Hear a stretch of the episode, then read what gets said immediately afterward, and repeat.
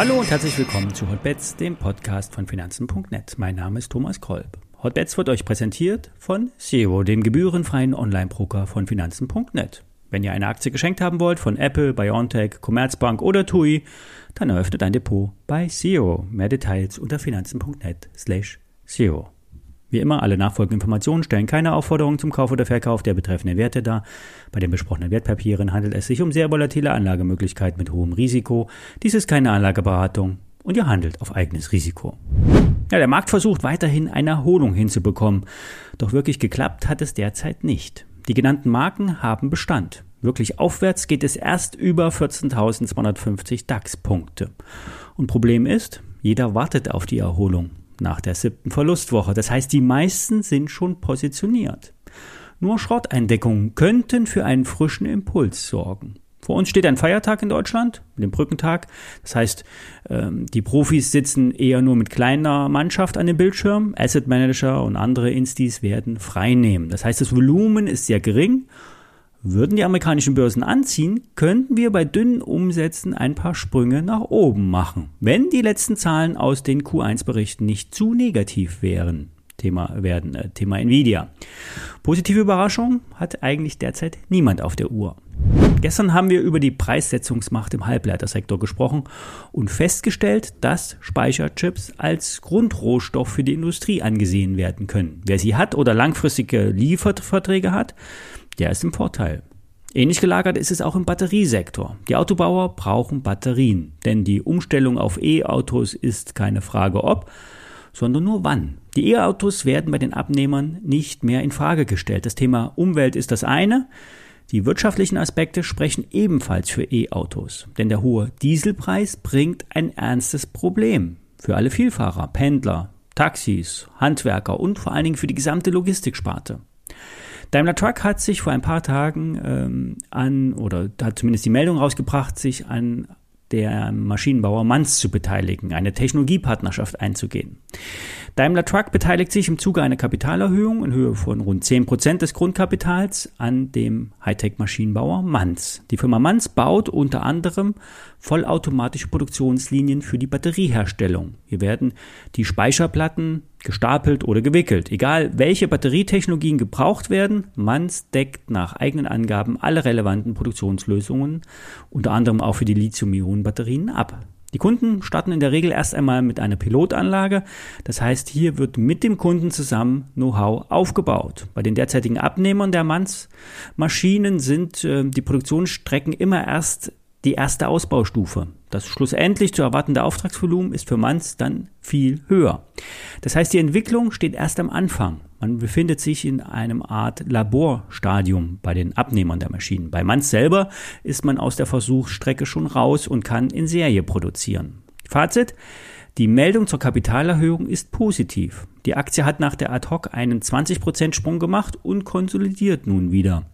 Das ist der Vergangenheit, äh, in der Vergangenheit schon öfters vorgekommen. Nach Unternehmensmeldung oder positive Unternehmensmeldung ähm, sprang die Aktie nach oben. Mehr News aus dieser Richtung und der Abwärtstrend könnte auch gebrochen werden. Das letzte Tief bei rund 36 Euro stellt eine Unterstützung dar. Nach oben ist kurzfristig Luft in Richtung 50 Euro. Das wären rund 20 Prozent. Wer langfristig denkt, kann eine Position aufbauen. Wer bereits investiert ist, kann auch mal verbilligen wenn die Gesamtposition damit nicht zu groß wird. Manz steht auf der Portfolioliste des Anlegermagazins der Aktionär im Hotstock-Bereich.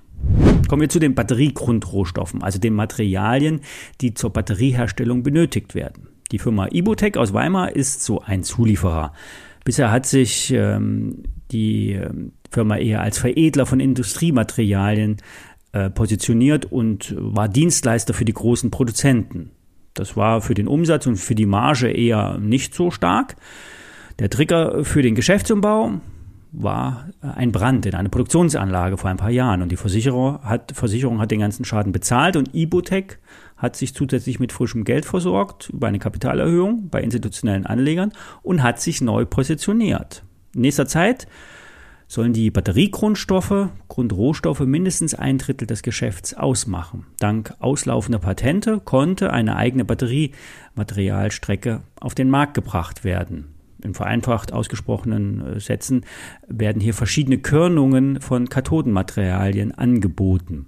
Die führenden Zellproduzenten wurden mit Probelieferungen versorgt und die ersten Bestellungen konnten bereits kurz vor dem Jahresende ausgeliefert werden. Nach Firmenangaben können die gestiegenen Rohstoffpreise und die Lieferkosten direkt an die Abnehmer weitergegeben werden. Um die hohe Nachfrage zu bedienen, wurde auch, ähm, wurden auch Vorräte angelegt und aus dem Cashflow ähm, diese auch bezahlt.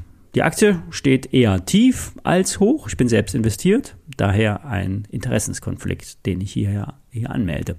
Seit dem letzten Tief bei knapp unter 30 Euro hat sich der Nebenwert nicht wieder erholt. Es gab keine negativen Nachrichten, aber eben auch keine positiven Nachrichten. In der derzeitigen Marktlage werden ja Portfolios abgebaut und die Orderbuchlage kann einfach nicht den Kursverlust stoppen. Sprich, es gibt eine Art Käuferstreik. Kommt eine Nachricht, steht so ein Hotstock auch mal schnell 20, 30 Prozent höher. Die Firma wird mit etwas unter 150 Millionen Euro bewertet. Das ist die Umsatzprognose für die nächsten Jahre. Diese wurde im Februar diesen Jahres angehoben, weil vor allen Dingen die hohen Preise treiben. Und ähm, die hohen Einkaufs- und Logistikkosten Kosten können nach Unternehmensangaben locker an die Kunden weitergegeben werden. Sprich, die Batterieproduzenten kaufen alles, was sie kriegen können. Die Marge soll perspektivisch bei 20 Prozent liegen. Ibotec ist Inhaber geführt, das heißt über 70 Prozent der Anteile liegen bei der Familie. Für Michael Schröder vom Aktionär ist der Wert ein Top-Pick. Der Kurs spielt das aber derzeit noch nicht wieder. Risikobewusste Anleger können hier zukaufen. Ein Fall unter die 30-Euro-Marke muss einkalkuliert werden. Bei einem Sell-Off am Gesamtmarkt müssen auch 20 Euro bei der Ibotec einkalkuliert werden. Daher die Positionsgröße justieren und gegebenenfalls später nochmal nachkaufen. Wie gesagt, kommen kurzfristig neue Bestellungen rein, die ad hoc würdig sind, steht die Aktie schnell höher. Morgen ist Christi Himmelfahrt, da kommt kein Podcast. Wenn an der Börse nichts Spannendes passiert, würde ich mir auch den Brückentag frei nehmen. Das entscheide ich dann aber eher spontan. Für alle, die die frei nehmen, wünsche ich ein erholsames, langes Wochenende und allen Vätern einen schönen, inoffiziellen Vatertag. Bis dann.